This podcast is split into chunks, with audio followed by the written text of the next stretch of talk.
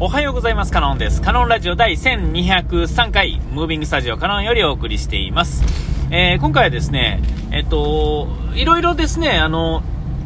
えー、端末ですね、このスマホでもそうですし、まあ、あの、えー、タブレットとかですね、えっ、と、まあ、スマートウォッチとかですね、え各種パソコンですね、えそれぞれが、うんと、その、いろんなものにアクセスするための扉になるんですが、えっと、自分のアカウントを持っていればですね、そこは、あの、自分、そこから入った先が自分の世界になるっていうんですかね。えー、どんなところから入っても、その自分のアカウントで入っていければ、まあ入っていけるわけですよね。でもあの、その認証するためのそのシステムがですね、パスワードやったりとかするとですね、えー、どうしてもそのパスワードさえあれば、えー、入っていけてしまうっていうんですかね、えー、クレジットカードとかでももう昔からそうですが、えーと、パスワードとかですね、まあ、パスワードなかったもですねその物を持ってったらですね、えクレジットカードなんていうのはですね、セキュリティなんていうのは合ってないようなものなわけですよ。ただ、そのセキュリティを読み込むところはですね、大体、まあカメラがついてたりとかしてですね、大体、えー、そういうのを使おうとしたら後追いができるとかですね、えー、そのクレジットカードなりなんなりで端末からまあお金を下ろすとかなんかしようとしたらですね、データが残るからですね、まあやりにくいっていうのはあるんですが、えー、かといってですね、出せないわけではないわけですよね。で、まあ、えー、まあ、機械でやると、まあ、端末の上限みたいなのがあって、50万までとかですね、え、まあ、あるんです。まあ、そんな、まあ、いわゆるその、なんていうんですか、もう、ニッチもサッチもいかん状態には、ならんとは思うんですが、ね、あのー、まあ、その、それでニッチもサッチもならん場合もありますが、とはいえ、まあ、4、50万とかやとですね、まあ、バイトでね、マクドナルドで働いても、どうですかね、ゆっくり働いても5ヶ月あったら50万はぐらいはね、いくと思うんで、えー、まあ、その、そのぐらいのクオリティ、1年以内になんとかできるクオリティ。で、まあ、上限が設定されているとかですね、まあ、いろいろあるんですが、まあ、とにかくですよ、まあ、何にするにしてもですね、えっと、パスワードっていうのがあってですね、で、今 iPhone とか、まあ、あの、Android みんなそうですが、指紋認証なり、えっ、ー、と、網膜、なんていうんですか、この顔認証っていうんですかね、えー、とか、いろいろありますが、その認証もですね、えー、どうですかね、半日とか1日開けへんかったらですね、えパスワード入れろって言われるわけですよ。えパスワード入れてからの、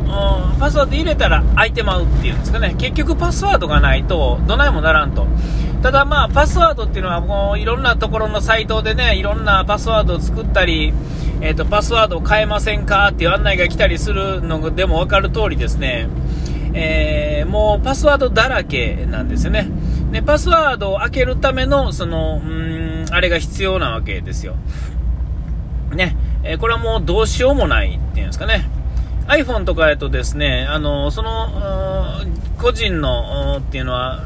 アップルの方でも、まあ、開けられないと一応されてますよね。実際は探す、あの、やろうと思えば開けられるんでしょうけれども、それがですね、まあ、あの公の場でもですね、えー、それはやらんっていう、ね、あのなんですか、確かアメリカ政府がアップルになんとかしろって言ったのも開けなかったと。えーえ、それぐらいセキュリティに、まあ、使っ気を使ってるんだよっていうのが、まあ、パフォーマンスですね。実際は開けられたり、まあ、データ、わかんないですけれども、少なくてもその、そういう法律絡みでも、裁判絡みでも開けないっていうのが、そもそものやり方であって、まあ、それが当然ではあるんですが、これはあくまでも信用みたいなところがあってですね、信頼しかないわけですよね。えー、実際はわからないわけですよ。うん、その作った技術者でないと結局一番ね、究極はわからないっていうのがまあ正解なんだと思うんですね。それをまあハックするっていうやり方はあると思いますが、えー、ハックされたらまあそれはしょうがないところでもあるんですけれども、えー、まあ、どないしようもないんですが、まあ、とにかくですね、その、開けるポイントはパスワードにな、最終的にはなるわけですよね。えー、それではですね、まあ、不便じゃないですか。これからなんぼでもいろんなところに入る、入出入りするのに、えー、パスワード、数、で、物理的なその、数字と文字、えー、とかですね、の羅列で覚えておかないといけないんであれば、もう入れなくなるところっていっぱいあって、それのせいで放置されてるところで、えー、どないしょうもなってないものっていっぱいあると思うんですよ。それはあの、こういうスマホの世界の前からそうですよね。えっ、ー、と、何ですか、銀行のなんとかとかですね、えー、最後も解約するのめんどくさいからもう放置してるとかですね、みんなそういうのも含めて全部そういうとこなんですよね。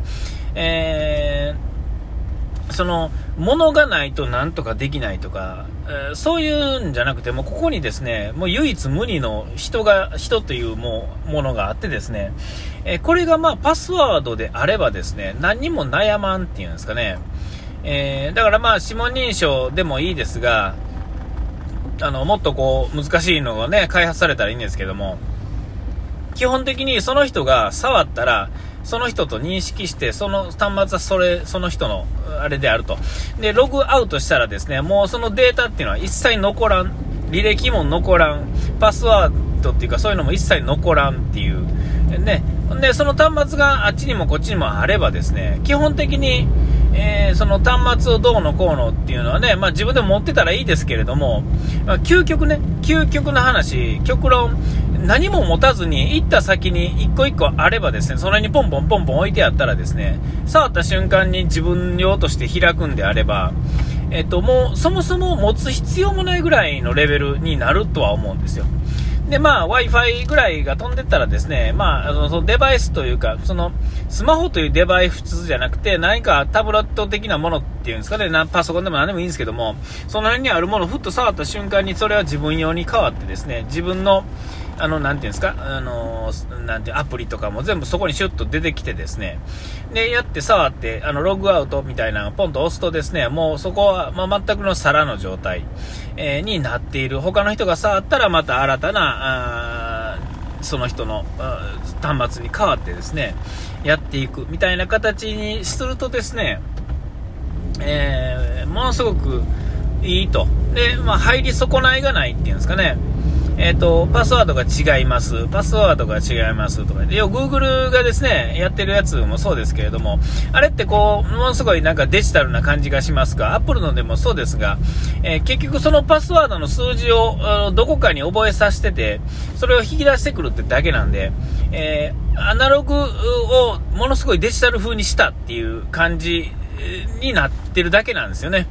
え、だから、そうじゃなくて、もうその生体指紋とかなんとかそういうのだけでやればあいいと。えー、だから逆にですね、信用がある者同士やとですね、違う人のアカウントを別の人が別のところで使うっていうのも、まあ、ありっちゃありじゃないですか。えー、共有するためにそのパスワードを教えておくとかですね。